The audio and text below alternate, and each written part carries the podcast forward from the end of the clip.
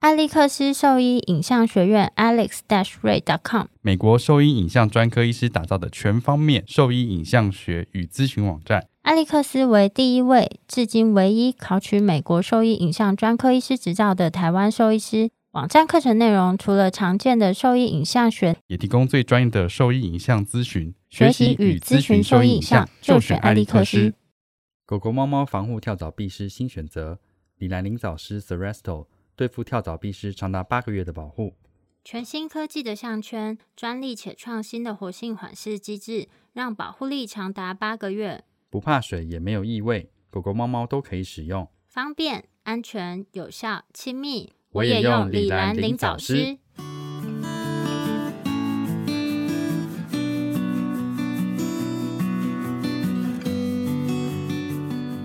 你现在收听的是 Wonder Vet Talk 超级好兽医的闲聊时间，我是兽医师林哲宇 Steven。我是兽医师肖慧珍，在这边我们会用轻松谈论的方式，带给大家一些简单而正确的小动物相关资讯，也会和大家分享一下兽医师日常发生的有趣事情。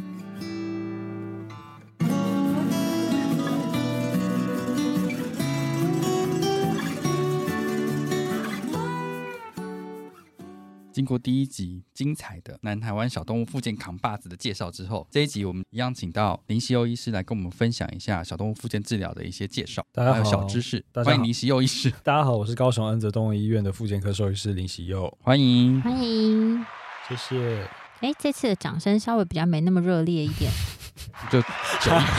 哇哦，南台湾听 众，嗨起来！对啊，很少哎、就我们现在目前算是台湾来这边录音最远。哦，真的吗？对啊，除了就是对美国的周哦对边啊，美国对啊，那周没边有，那是他刚好回台 北，那嗯刚好回台北你，可以所以只有你是最远的了，对啊，不会啦，高雄台北不过一个半小时的高铁， 其实也还好对。啊，南部的医生，你们还是有兴趣的话，可以来这边录音嘛。有啊，温崇伟不是也有来过吗？他没有来录音啊，他没有，哦我们们是是办活办一动哦个活动，对对对我以为他有来过。没有没有，没有他还没有来过。嗯，嗯。对他应该很忙，而且对啊现在有小孩了，可能就更更忙碌一对 点。就是真的兽医好想睡，真 的 超时超时兽好医收，好想超时好收一超收爽的跟兽医好想睡。，可以改名了。我觉得最近真的是可以改名成超时好兽医，真的累死我了。好，我们这一集来聊聊就是小动物复健治疗的一些内容好了。那我们可以请林医师帮我们介绍一下小动物复健治疗到底包含了哪一些内容呢？治疗的方式其实包含蛮多的，有包括一些静态的附件，比如说像是仪器的部分，像镭射啊，自己镭射，然后呃超音波按摩嗯，然后呃体外震波这种都是电疗，然后徒手这些都是属于比较静态的。那如果说是比较动态的部分，可能就有包括水疗的部分跟一些治疗性的运动这样子。嗯其实就让涵盖是已经几乎是全部了嘛。对，但我在想说，像仪器的部分，其实现在大家比较熟悉的应该就那几个项目，我觉得一刚开始做附件的时候，还是都会先从仪器开始、因为这是欸最简单的。对，嗯 对啊嗯，然后就比如说针对几个部位啊等等的，开始开始下去做。那之后，你可能对于这些仪器的模式，你已经大概比较了解，你可能就会想说，哎是不是可以再做一些按摩啊，或是你可以做一些徒手等等的这一些，甚至是附件性运动的部分这样子。所以我好奇，那你现在自己比较常用的一些仪器治疗是哪些啊？我觉得现在还是以治疗性镭射为主，最为大宗啦。因为嗯然后电疗的部分，我觉得我以前做蛮多的，嗯因为以前可能有常常是有一些术后的部分，对我就会比如说有一些水水肿啊，或者是有一些希望说它可以早点开始呃用开刀，就是我可能就会使用比较多的电疗，因为它而且已经你有提你们有蛮好的电疗仪器的，对，然后可以去做肌肉的一些按摩，就是比较被动式的啦。但现在反而我电疗用的就没有像以前这么多我也，是因为现在会有以徒手，对做会以替代嗯嗯，对，对啊我按电疗现在几乎是我也几差乎不多没有在做，我也是几乎没有在 我做几，乎但没有我在早做期的，比如说是 patella 的手术啊，嗯或者是那个 FHO，我以前我都会做、欸，嗯，但现在我几乎没有，现在还是以其他的为主这样子。超音波呢，超音波哦你们有买 吗？我它有，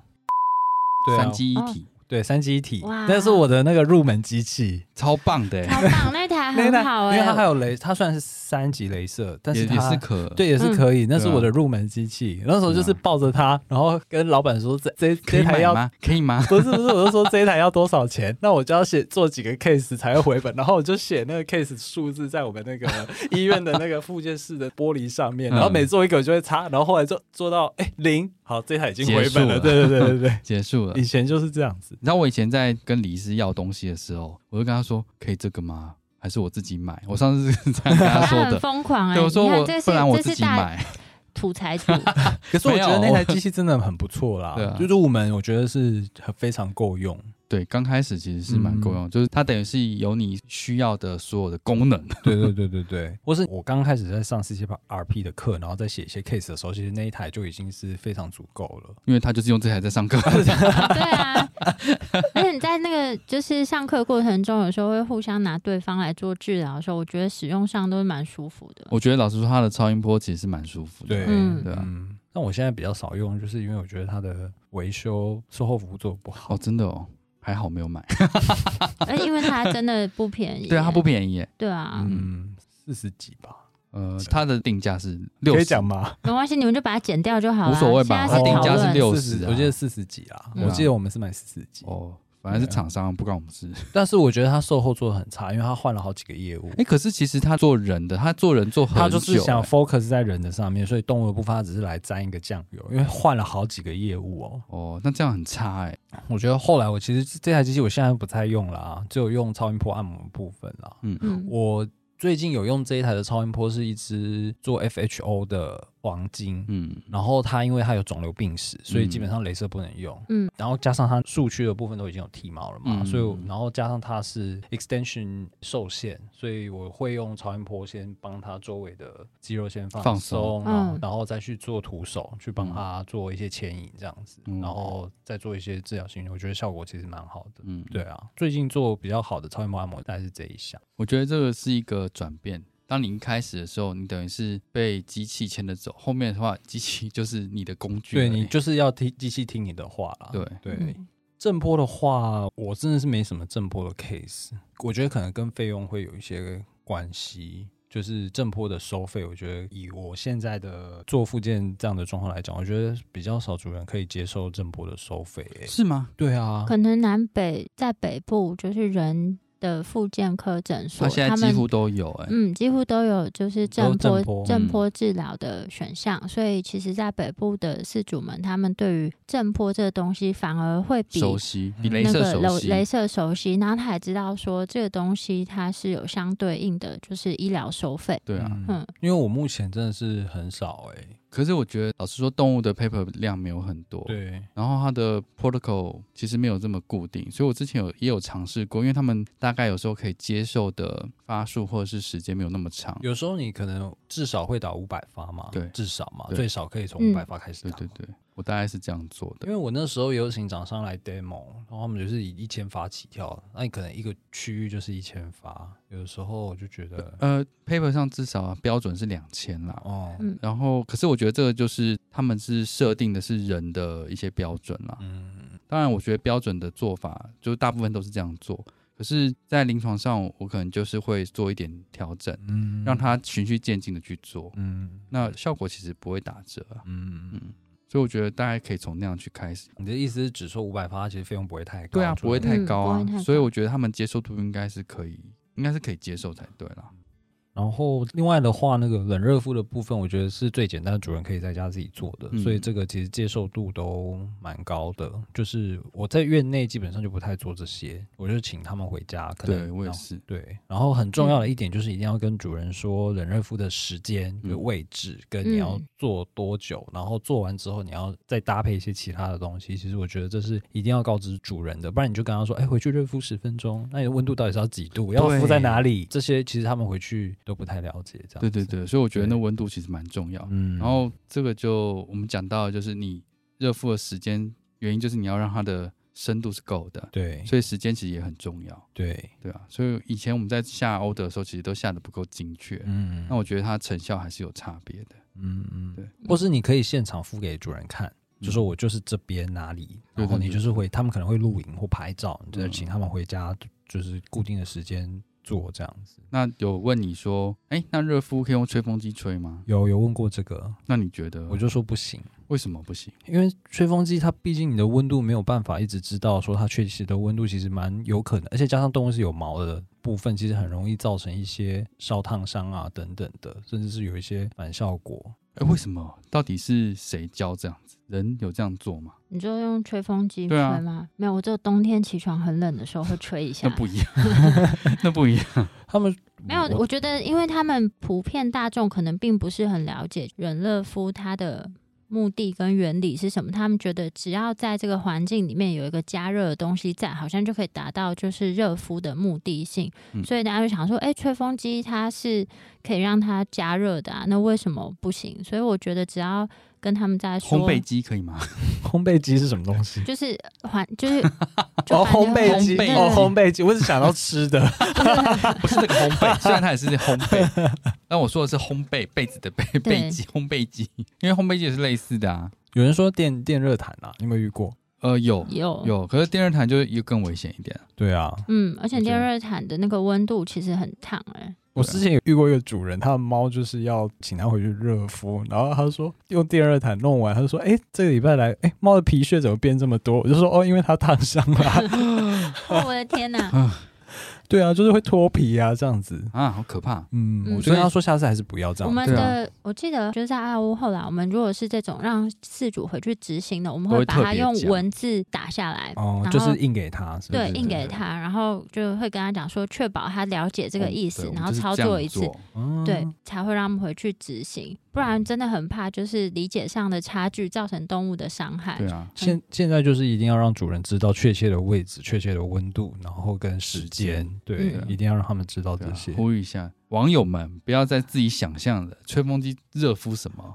人都没有在用了。不要这样子，哎，那声音那么大，他们根本就吓都吓死了。我另外还有遇过一个蛮常主人会问的问题，就是我在做镭射的时候，他们就说：“哎、这个跟红外线一不一样嗯，这个对最啊？”这个常常问常最常问，嗯，对。然后他们就说：“哎、这个红外线也可以吧？我在家自己买红外线也。”然后问说：“啊，这个镭射的原理是什么？”就是比较常见的就是这一种，对啊。那我我会跟他说，毕竟镭射一定是有能量嘛，是用利用光子，然后它可能去转转换成能量，然后会进入到离线体，就是比较到分子生化的部分，那你的红外线等等的，其实就是只有分子共振，它就是产生热热为主对，嗯呃，比较没有一些能量的产生这样子。主要还是要跟主人解释这个部分差啊，别，对，你能买到的东西 不可能比我好。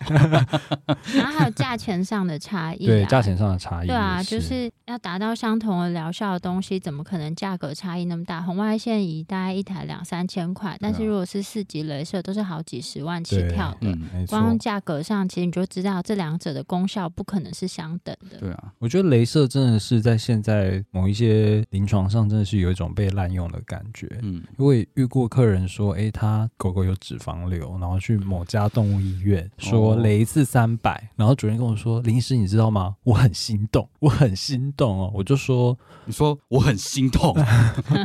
我就说 这你还个。问我，啊还我很心痛。我就跟他说，这并不是一个，我会以文献我们念书的资料来嗯讲，基本上四级镭射是不建议使用在肿瘤上面的啦嗯。所以，啊林医师，你有听过镭射溶脂吗？诶，是是有，哎、有这个有这个我是倒是没听过，我也真的是 没对啊听啊，我过。第一次听到，这是怎样？那如果我那就跟是医美 吧？真的是医美，我后来就跟他讲说，如果说你觉得 它可以就是对于脂肪瘤有效，那你就把拿镭射机器把自己的那个什么周边的那个肚子弄一弄啊，那你就会变瘦啦，这样子。对啊，对啊，哪哪那么好赚？哪那么容易啊？对，这世上还有胖子吗？嗯对啊，，所以这个部分，现在因为大家对于这个东西越来越熟悉了，被滥用的机会会相对比较少一点啦、嗯哎、还需要一点时间被滥用的情况啊。真的哦就是对啊，我觉得其实还是所以你有蛮哪边看到被滥用了？没有，我觉得光这个仪器让他们租回家，就是哦让事主自己操作使用，就是一个蛮危险的操作啊。说实话，就我们在讲这件事情，就仪器操作来说，其实是需要有相关的知识，对，然后跟就像我们刚刚讲，我们在操作的时候，其实是会不断地在做评估嗯跟思考，所以它照射的区域跟照射手势，还有位置，其实都非常非常重要。对，而不是你可能就随便按按钮，然后把那个仪器这样子稍微扫一下就可以了。如果这么容易的话，大家都是兽医师啦。对，对没啊错，有一些厂商就不要太夸张，好吗？ 对啊，好哦，也不是这个没有人 quote 不是没有人知道你们在干什么事情，良心就是 等一下，你这段到底会不会放进去呢？还是会自己偷偷剪掉嗯对啊呢？我就是存疑对。啊。我们刚刚讲到你讲到镭射，镭射，对，这样子听起来这些复健方式琳琅满目的，有哪一些比较常见的适应症是是需哪一要？些情况它是会需要做复镭健射？，镭啊，射不的不不，对不起，哪一些情况是需要进行复健治疗？附件治疗，其实我自己是认为，任何的手术过后，比如说像骨外科的手术，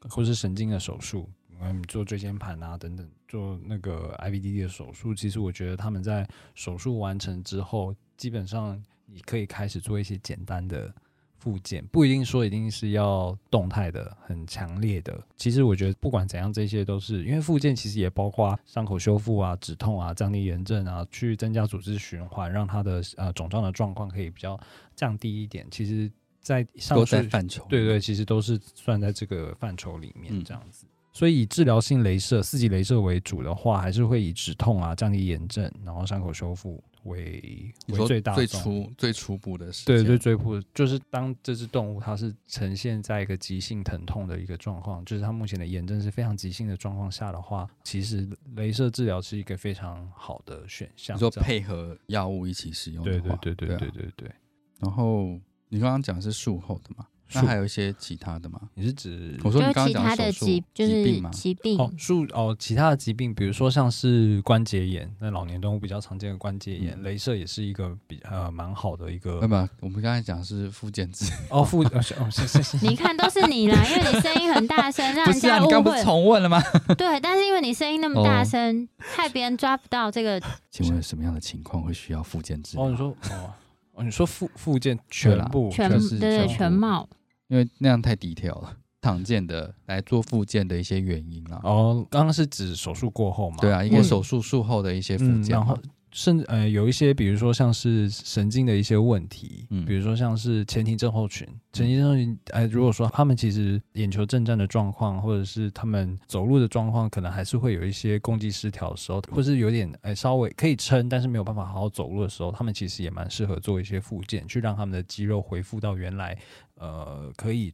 行走跟去训练他们协调性的一个状所以况，是比较偏运动治疗，对，这个就比较 偏于运动治疗的部分嗯啦。然后另外的话，在一些像是刚刚林医师讲的，嗯就是有一些 DM 的狗，如果嗯说虽然 DM 他们最后还是会走向最不好的状况，但是有一些文献，你其实做比较呃强烈、比较积极频繁的、积复极健的附件，其实可以维持让他们的肌肉量维持到一定的强度，不要让他们恶化的速度这么的快，这样子嗯可以维持一下他们的生活品质的部嗯分，。这样边子 DM 再帮大家复习一下，它不是指糖尿病，它是指那个就是退行性的脊髓病变这样子。退行性的脊髓神经病变，嗯，好，嗯外科的 DM 跟内科的 DM 对不一就有点样的。不一 有点不一样。对啊，就是认知上会有点不太一样。那这个我们讲过蛮多次的，但嗯对啊是就是怕万一有些听众是这一集才入门，那就可以再复习一下这个相关的内容。嗯，另外的话，还有一些，比如说它是因为因为一些软组织的受损，比如说它可能是一些因为疼痛而造成，不一定是骨关节的问题，它你可说能。二次性的问题，对，有一嗯有一些可能造成他们可能在关节的伸展角度受限啊，或者是肌肉有一些挛缩的一些状况。其实嗯你利用一些徒手治疗，利用一些附件的疗程，其实也可以帮助他们去让他们的步态其实会比较进步。所以说，其实除了一些骨科的问题、神经问题，手术完之后，嗯或者是一些退行性的神经问题之外，大概就是比较常见，可能是骨关节的一些退化的问题，对然后可能会有一些代偿性的呃肌肉的一些问题，对，也需要做像这样的复健治疗，来达到一个比较好的功能性或生活品质的改善。我之前有遇过一只，它是叫做呃 swimmer syndrome，我不知道有没有听过，就是哎幼犬，它嗯们小白是。狗吗？我遇到一只是恶霸、欸，恶它霸？们脚就是呈现这样子，嗯然后走路就是你说有点就好像那个大家认知上的英国斗牛犬这样子，对它的它就它肩膀是外展对的，对对对的对，嗯然后它其实 X 光下基本上是正常，只是它的肌肉的强度没有办法去，它其实算是一个先天性的异常啦。嗯它其实经过复健、增加肌力运动强治疗运动治疗之后，它其实慢慢的它步态就可以恢复到原来的样子。嗯，这我是觉得这也是还不错的一个在附件上也可以运用的一个部分，这样。嗯。对，对啊，你看像这种就是你要有评估完之后，你才会知道说它是用这样的方式嗯，可以去改善的，是对，所以要诊断。一定要有一个确切的诊断，复健做起来才会有效，嗯才不会白花这个钱。租机器是不行的，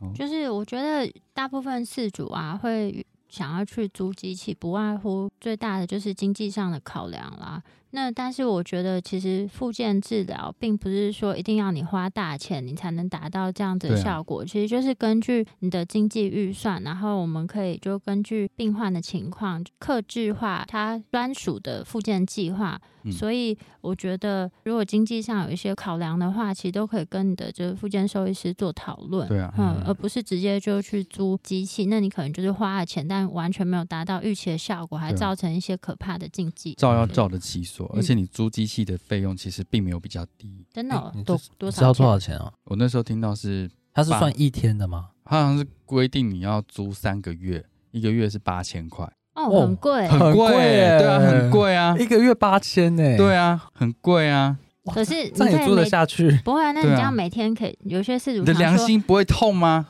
事主想说，那我在家里每天帮他照，每这样子天就做划算了。对啊嗯，其可实是重点是不需要这对啊样做，嗯，哇， 八千真的很贵耶。哎，我觉得很贵有一些东西我们可能还要试，还是适才当的不把要它嘞低调。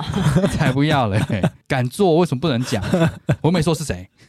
好贵哦，嗯对啊八千呢，哇哇，，对，那我们刚刚讲的是有可能哪些情况是需要做，其实因为很多东西是非常非常细的东西啦，嗯对啊，所以没有办法真的全部都把它介绍出来，嗯但大致上可能这些情况可能是需要去进行复健治疗的。对，那另外的话就是可以请林医师帮我们讲一下，例如说复健治疗看起来好像很多东西都是仪器类的东西，那是他们有相对的禁忌症吗？就哪些情况不能不能建你说议非使机器类的吗？呃，都不管都什么情不管况，哪哪一些情况下是不建议进行复健治疗，或者在哪些特殊情况下是有一些仪器没有办法没使有办法用用的。的。比如说像是肿瘤的部分，就不建议恶性肿瘤的部分，呃，你可能在镭射的部分就不会建议去做使用这样嗯子。然后另外的话，镭射的部分也不建议说直射眼睛啦，然后一定要戴护目镜。然后另外的对话这，近期如果说你有一些内分泌的疾病，糖尿病啊等等，你要注意一下它的伤口。如果说有一些外在的伤口，你或者是它对于冷热的感觉没有这么的呃明显的话，其实你在使用镭射的操作上也是要需要特别的，意基本上就不对啦。就我其实就不太建议使用这个部分。诶、就是在使用上可能要特别小心跟留意啊。对，对啊，所以这是操作的部分嘛。嗯嗯我之前去当过那个一个课程翻译啊，然后就有人问说眼角，哎你是说镭射的吗？嗯，哎，我也去当过类似没的有？课我程翻讲译。这个很很荒谬，好像好，你哎我这讲样你讲，我想好过听分没对没，你就是你角常常膜都嗯溃疡，角膜溃疡。可以照镭射吗？对，因为他一开始就介绍这个仪器的是不原理是用在嘛马上？不是，就是狗一般跟狗猫。 然后就是这个人问出来之后，因为翻译的工作只是就是你把这个问题忠实的传递给讲这样师，是讲师就听到这个问题就立刻怒了，他就说这么多为什么非要用这个不可？这么多其他东西可以使用，为什么要用这个东西去做治对疗？啊，为什么要非要用这个镭射去做角膜溃疡的治对疗？啊，肿瘤有这么多东西可以使用去做治疗，为什么要用镭射去照肿嗯瘤？我是小动物复健兽医师林喜佑，你现在收听的是 Wonder Vet Talk 超级好兽医的闲聊时间，最专业的小动物知识 Podcast 频道。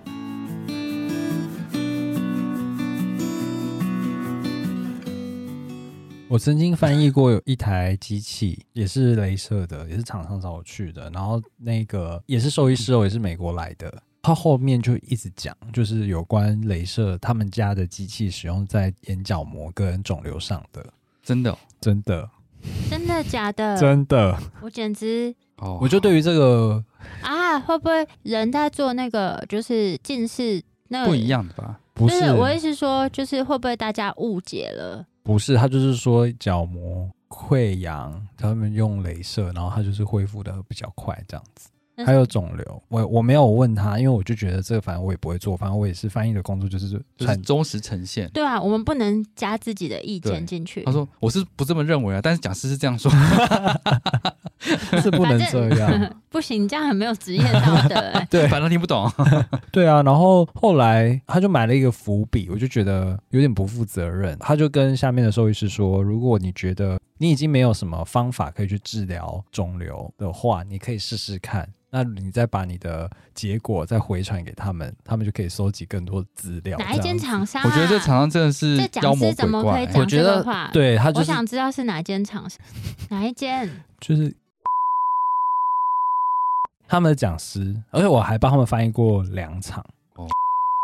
跟那个分家的嘛，跟跟对分家的那对个，跟分家的，难怪他应该卖不好，不会啊，因为他们在真的吗高雄很那个哎、很夯吗？很夯哎、真的哦，因为他们找就是高雄某一届动医院的教授，嗯，是那个吗？对，应该就是那个，哪个？我没有，哦，我没有因为我都会去他们医院，嗯下朗下朗下朗，就子弟兵很多啊。，对，我们现在所有就在卖给他们在，打的妖魔鬼怪，全部都是他下面的人哦哦啊。哦哦哦哦哦，对啊，就是了解然后他就是了解去，他就是把他们当成一个台湾的一个 base。然后他们就是每年现在疫情嘛，没办法。嗯然后之前就那，我觉得那厂商人是不错，但是他就是比较没有什么知识。不懂，哎，不不是不是啊， 哎，叶老师也 是退休教授，我要跟叶老师讲，好了，不是啦，对啊，然后他就对，因为他连续两年，因为我觉得连续两年，他都请我找我去当翻译这样嘛。嗯然后我就是每次问到这个问题，我都觉得 啊、真的是，叶老师真的值得大家尊重啊。我就觉得哦，这就是又是一样的问题。然后你知道，就是因为听到这个，下面的收音师就更嗨了，嗯他们就会就说、哇，也有这个功能，听众手举起来啊！他们就哇，也有这个功嗯能，然后他们就会一直专业。我就想说，那为什么不好好坐在一些关节炎 啊，或者等等对啊其他的疾其他的疾病，硬要 focus 在这两个方面这样子？ 觉得太莫可名其能妙外了，国人讲的话就是可信度就先加百分之五十，先把头发染成金色。我真的是不外了国解。月亮比较圆，而且我觉得他后面讲这个真的非常负责不负责任，他就说你们去做做看，如果说你们有，还好我都没有去听这些镭射讲戏，嗯，我就觉得不是很 OK，下这一次就段不是去合放了。吗？有什么关系？我只要把那嗯个名字逼掉就好了。好吧，我们也有讲明哦， 讲那出你又来，重复了，你怎么又 自己？觉得蛮夸张的啦。但是因为这两年就疫情，所以他们也没有。但我不，我就觉得他们机器好像卖的蛮好的，他机器我觉得应该是不错的啦，但他们机器很烫哎、很烫吗？很烫，我他们机器很烫。嗯可你做太多了，他可能一天只能做不两只是，它很快就变很烫，真的、哦，对，对因为之前有另外一家厂商就拿他们家的仪器去做试验，然后就那卫生纸就烧起来这样子。那表示他说他能量是很确实的啊、对啊，是很有些的就照，照照一天都不会烧起来啊， 我觉得好像很多厂商都这 样，就砰砰砰全部打在地上。 对啊，你看这样以后都没有厂商， 对，厂没有 商三十八啊，岁你我们还们是可以赞助我们，还是可以说一些好话的啦。就没有。我觉得就是讲实在话，你好东西就是会讲好话，你东西不好就是它值得就被大家检视。对啊，你胡说八道的话，对啊，我觉得很不 OK。有几分证据说几分话。而且连我们动物医院的助理都来问我说，这个是可以使用的吗？他可能在网络上，或者是现在很多什么脸书上面什么交流团啊，有的没的，然后他们也会去看，因为助理毕竟就是对这部分有兴趣嘛，嗯加上我们医院有在做，他就会贴给我，就问说，哎、这个是可以的吗？我嗯，就跟他说不行。不行，，嗯对，就听我们的 podcast，不要去看那些东 西。刚刚只讲了镭 射经济啊，对对啊，刚刚这个已经讲的很 嗨啊了，那我们讲一下，就是其他的水疗有什么禁忌吗？水疗的话，主要如果说这只我自己是觉得，如果说这只动物它有一些皮肤上面的疾病啊，或者是它有一些呃，比如说大小便失禁这一些，我就不会建议说他们要做水疗这样子，因为基本上没有什么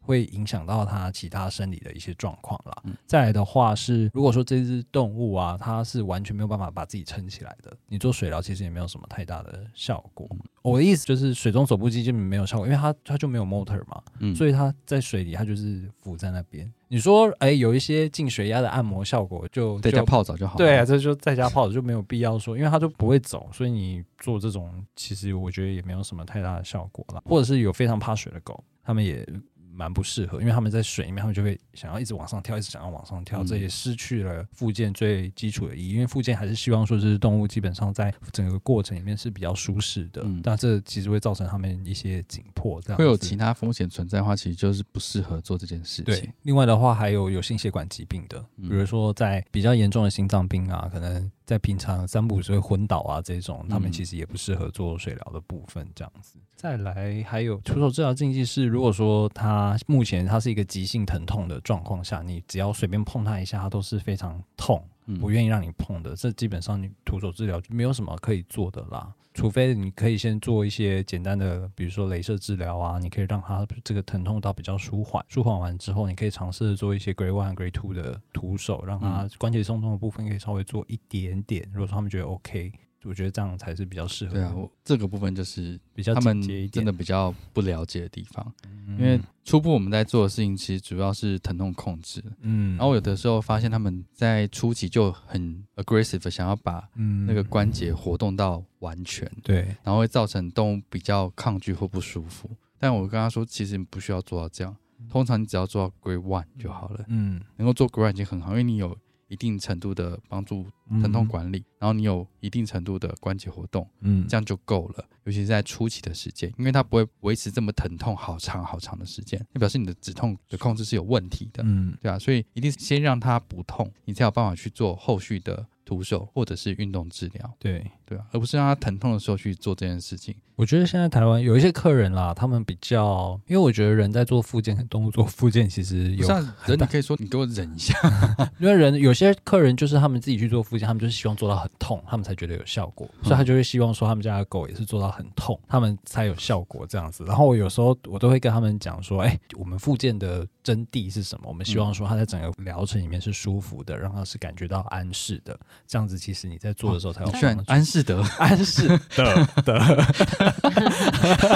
顺 便 也居然配居然置入了进去。对啊，我们措手 不及。安适的没有赞助我。哦可以来赞助啊！ 那那我想问一下，就是如果说有那个很紧张的狗或是猫，在来做复健治疗之前，你们会让它吃那个口服的镇静药吗？我觉得你如果给了一些口服的镇静药你去做的话，你就不知道说它是不是确实是在这个地方有不舒服。嗯我自己是觉得这样子啊，就是你在做一些关节的测试啊等等的，你可能就 miss 掉说，哎、它可能这个这个地方是有疼痛的。可是我觉得其实它如果放松的话，因为那个东西放松是可以啦，但是如果说没有，哦因为你是它那东西没有这么强烈的止止痛效效果对啊，所以通常在放松的情哦况这下，样我是觉得 OK 对啦，啊，你你在做触诊的时候，我觉得相对来说是，他们比较不会那么不紧迫的紧迫。然后你比较能够真的察觉到它是不喜欢你碰它，还是真的它疼痛不舒服。嗯我觉得反而是比较容易察觉，所以。嗯通常在我这边做附件的猫咪啊，它们原则上都还是会吃一些 GABA 片听、嗯然后，来的时候它其实就是比较，它稳不定一它不会点到它不会到就是昏这样子，它就嗯是动作变，比较缓慢一点，慢一然后点但是还是可以在在还是这可个以区走。对它还是在那个区域会去探索，嗯所以整体来说这个过程它也是放松的在做。嗯那我觉得这个对于猫咪的复健其实是蛮有帮助的。可是你是一刚开始你就会给它先吃吗？初期，因为它第一次来的时间，还是你会让它试 一下？通常他们都已经吃了啦，哦我的意思就是说，他第一次来，比如说他现在先来做因评估，为它的内科医师转的时候，他就会先给，因为他平常去医院就有习惯哦吃。如果是哦，对啊，所以他来的时候就就是有先服用的。嗯那其实我觉得大致上它没有这么大的影响。哦，然后反而在，因为我通常是希望希望他对这个环境的印象是好的好，的、放松的、正向的，所以通常第一次来的话，我不会真的做太多不舒服的事情，就不会让它产生负面连接。对嗯，好，对啊，所以我觉得这个蛮重要，我而目且前是没有啦，目前我的因为我，但我觉得我只这个 idea 不错嗯，而且因为我只是好奇，因为我会给，但是我不确定每个医师的想法。嗯，然后我我也也会蛮给蛮好奇，国外的医师是不是在某一些病患上，他会给一些，因为有一些动物它，真的很就算激动，对对对，它只要进到医院来，它就是开始就完全是一个很警戒的状态。那我觉得其实，在任何的操作上都是有一些困难，所以我就想了解一下每个医师的使用经验。而且而且我觉得之前就是有些猫咪它一开始来的时间有在用这个药嘛，嗯那后来甚至它没有用的时候来，其实也都还好，对啊，所以它就是慢慢的。在初期可能需要药物的辅助跟帮助，它后面的时间可能真的不一定需要药物啊。嗯对啊，另外的话，我觉得专属的一个附件的空间也是，不要跟医疗的有在同一个空间，我觉得这也是蛮必须的。对啊，就比较不会有其他的一些干扰，比如说你在帮猫咪做复健，可能隔壁有狗在叫，对对基本上这嗯就是一个非常差的环境。嗯，所以我觉得，如果说之后有兴趣要做复健的时候，也是看，因为刚开始没有办法，没有这么大的空间嗯去做、把复健跟医疗做分别的时候，你可以之后可以往这个方面去做。其实动物它们其实会知道说，哦，这个地方其实是一个比较。安心的，嗯比较没有那么多恐惧的一个气氛存对在它是的一个安地全方的，对，可以来北泽宇这边看看。对，北镇， 我们也有，我们是只是也还是要通过医疗的那个部分，再坐电梯上去所以炫这样炫子。 南西柚那边也可以看一下这个其实就是跟动物的那个零恐惧， ，Fear Free。对啊，就是完全。 哎我最近在上这个课，哎，嗯哇，我还也没有我没有是上哎，早知道我们一起团报还比较便宜。真的吗？嗯，团报的话很便宜哦。真的哦但我那时候觉得要真的揪人好麻烦哦。哦，不揪的啊，不是，那要揪十个以上，不是三五个，三五个我就会问一下，他是哦十个以上，还我好就觉吧，得不揪啊，揪十个好麻你烦。啊一个人就揪三五个，很快就十个啦。十个还十个还是十五个？嗯，我那时候本来想找医院的人一起报，那但我看大家好像兴趣缺缺，我就想可算是了。现在蛮多人在上的啊，对啊我看那个很多学你后长面姐可以都写在上 Fear。Free 啊，对啊，哦，对，而且他那 个 logo 很可可爱，对我也就是是觉得很可看中那爱，个 logo，然后我就觉得啊，好可爱。他最后会发那个小标章给很你。嗯可爱，那真的很可爱。那接下来我们来聊聊关于高压氧的，因为就是目前我们两个就工作的医院啊都没有高压氧这样的仪器，那我们知道就是恩泽动物医院有高压氧。那想问一下说一般来讲，你们在医院里面什么样的病患会使用高压氧进行治疗？就是哼真正的高压氧的适应症是哪一些？高氧目前在市面上，其实，在很多动物医院有一些可能是亚克力舱，有一嗯些可能是钢舱这样子。那我们医院使用的是钢舱啦，我嗯们是人医等级的，一定要说一下“人医等级”这四个字。嗯嗯，那高压氧的话，其实听字面上的意思，它就是让动物待在一个比较高的氧分压的空间里面，嗯然后让血浆内的溶氧量能够增加这样子。那主要的话，氧气的话，它其实就是可以让伤口啊，可能会有比较快的一些修复，然后可以让血浆里面的溶氧量上升。那这个部分的话，常常使用在比如说一些大范围的伤口受伤的部分，比如说像是烧烫伤，或者是你在做一些手术。像是 MGT，可能它需要做全乳腺摘除，伤口比较大，甚至嗯是有一些车祸的一些脱套伤啊等等的，这一些其实都蛮适合，就是在高压氧里面去做治疗。嗯那另外的话，在神经的部分的话，像一些比较轻微的 IVDD，比如说是椎间盘的呃压迫的部分，它可能神经的部分还没有到压迫的这么严重，它其实也适合去做呃高压氧，然后可以让这神经的修复可以来得比较快一点点。我们医院另外有一位医师，他专门是在研究高压氧跟胰脏炎的相关性。那其实高压氧对于胰脏炎，数据上在文献上面也是有帮助的。但是你在使用高压氧的时候啊，其实必须要去注意说，它高压氧里面你的氧的分压大概是多少。嗯像亚克力舱，它可能高压氧的分压就没有办法到这么高，它其实它的功能上可能就会有一些限制。那如果说像是钢舱的部分，它其实有的时候可以到二点五 ATA 的压力的部分，它其实相对来讲比较高的氧分压，其实治疗效果会稍微好一点点。但跟镭射一样，并不是说哦，我什么疾病我越越高的氧分压就越好。其实你要去看一下你的适应症是什么。嗯如果说你今天只是一个表面的伤口，你其实做到一点五、做到二，其实就已经很足够了。除非你今天是比较深的，比如说你是椎间盘有问题，那你可能我们就会建议说，哎，你的氧分压的部分可能就要往上再升高一点点，这样子。哦但是这个前提是他是真的有确切诊断是椎间盘的问题，而且他是属于症状比较轻轻微的对，程度情况下，它才能够适合使用高压氧镜治疗，而呃并不是说它有一瘫些痪，瘫痪啊，或对是说它完全没有得到诊断情况下，只要是怀疑神经的问题，就把它送去做高压氧治疗。其实这样还是有很大的风险存在。没错，而且高压氧并不是说什么状况都适合。如果说你今天是骨关节的问题，然后就去做高压氧，基本上它的结构没有不会因为高压氧它就把它的骨头敲回去，或者它的韧带就自己修复，基嗯本上是不会有这种事情发生的。所以你一定要还是要寻找专业的兽医师嗯去做一个正确的诊断，进行正确的高压氧的评估。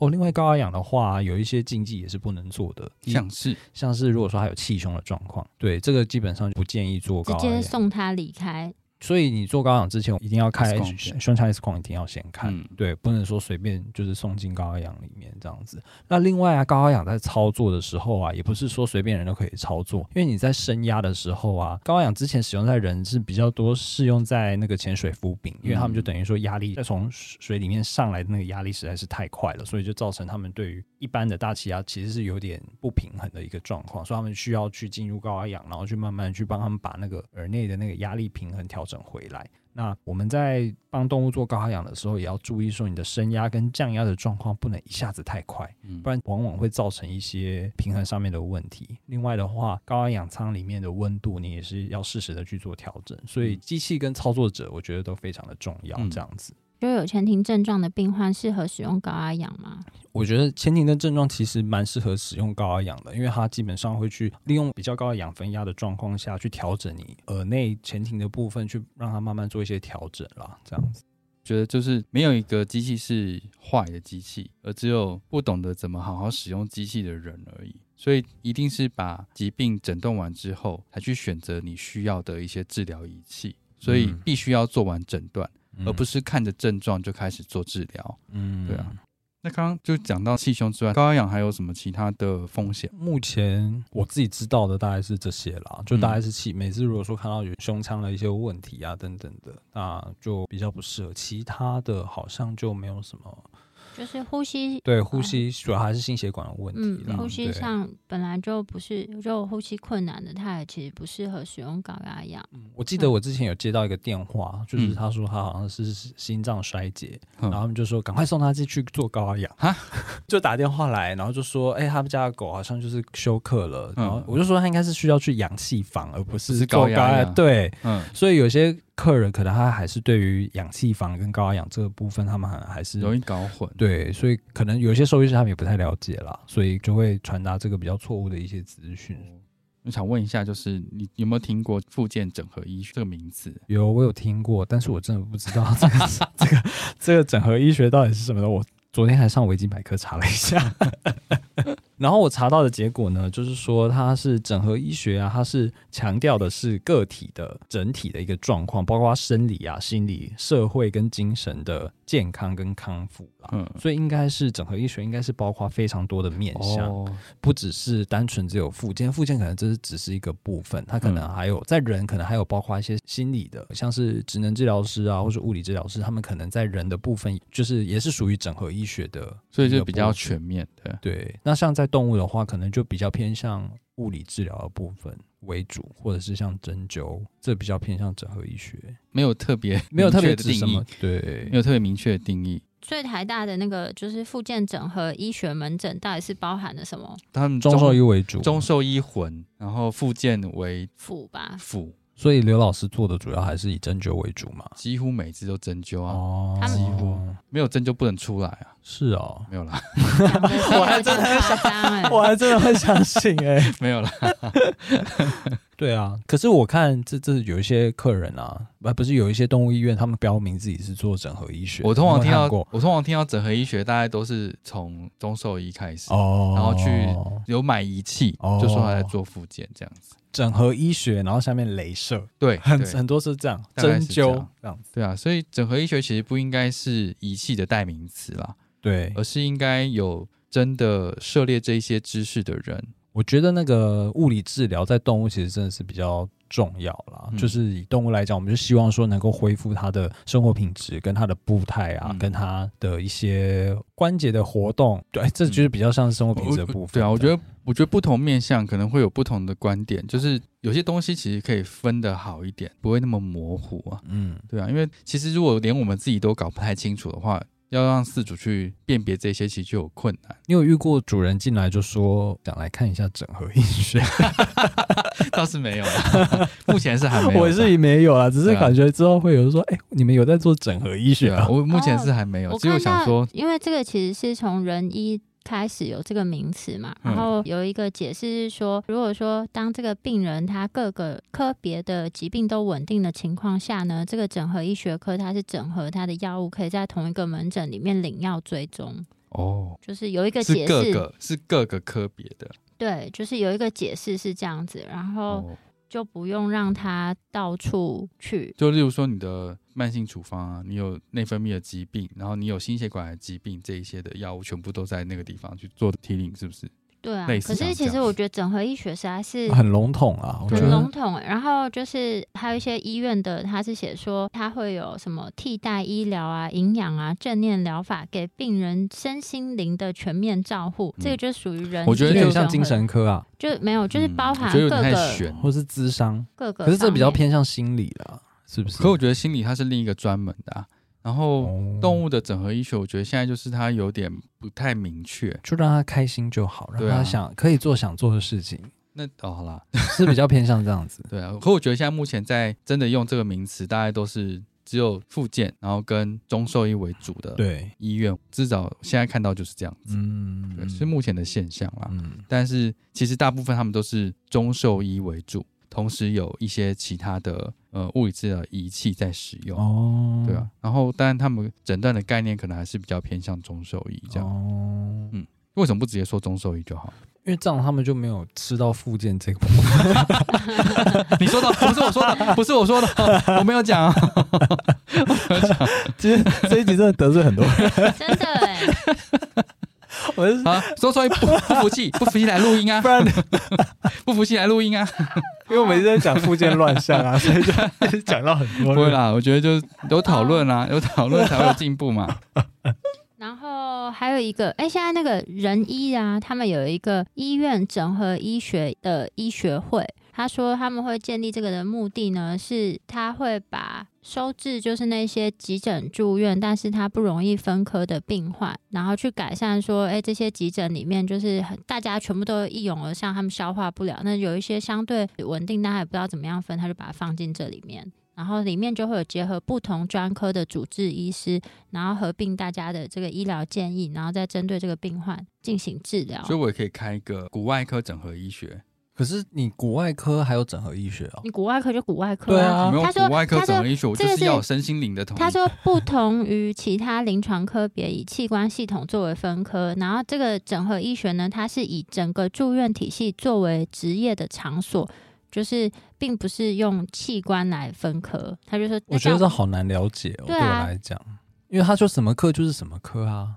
不分科。不分科，就是简单来讲就不分科了。可是我那们不就跟我们可是开始的兽医一样吗？哎、对啊，那时候我们每又间医院都是整对啊，合我医们就学，整合医 学，哎呀耶！因为我们就整 我个们得医出了院结论了。 哦，好啦，那我就了要是解有了，医师听到我们在讲这些屁话，你们超傻眼 的。这想样我说明白这了耶。在讲什么？么？就是什么都要看的意思。哦，好啦，那我们又走回头路了。可是你看，我们去仁医的时候，比如说你去看急诊，你急诊完，他一定会把你归到什么科、嗯其他科？别啊，对啊，急诊完然后你就急诊因为你不可科能进去急诊，然后跟他说我不知道我怎么了，我就是不舒服。会啊，还是可以啊。他会问你有没有，他会帮你做检查啊痛哪里痛，帮你减伤分，帮你没减有，我伤、啊，不舒服。哪里不舒服？心里不舒服。 没有啦，他还是会帮你去做检查，因为有的他就不懂，他就头痛，可他可能是血压飙高，他要量才知道。那就是看血压的心脏科啊。对，就是最后会帮你分啊，，对啊，那最最后还是还是会分科、欸。我不明白。我觉得我们越看越我不会越啦看哎我看一下我们听众有没有那个是仁医的大家有没有人的那个整合医学对可以跟我们讲一下？对啊整合医这好学难哦这一次到底是有什么？不过我们今天这样讨论起来，我觉得还是有一些结论啦，希望对大家有帮助喽。好哦，那这一集呢，我们就是分别再介绍一下复健治疗包含的一些内容啊，然后还有他们可以使用在哪一些疾病，以及就是在使用上的一些禁忌。如果说对我们分享的内容有兴趣或是有疑问的话，都可以上我们的网站。我们的网址是 triple w wondervet com t w 或是 Google FB 搜寻 wondervet 超级好兽医都可以找到我们哦。那今天的内容就先分享到这边啦，谢谢林医师，谢谢林医师，拜拜拜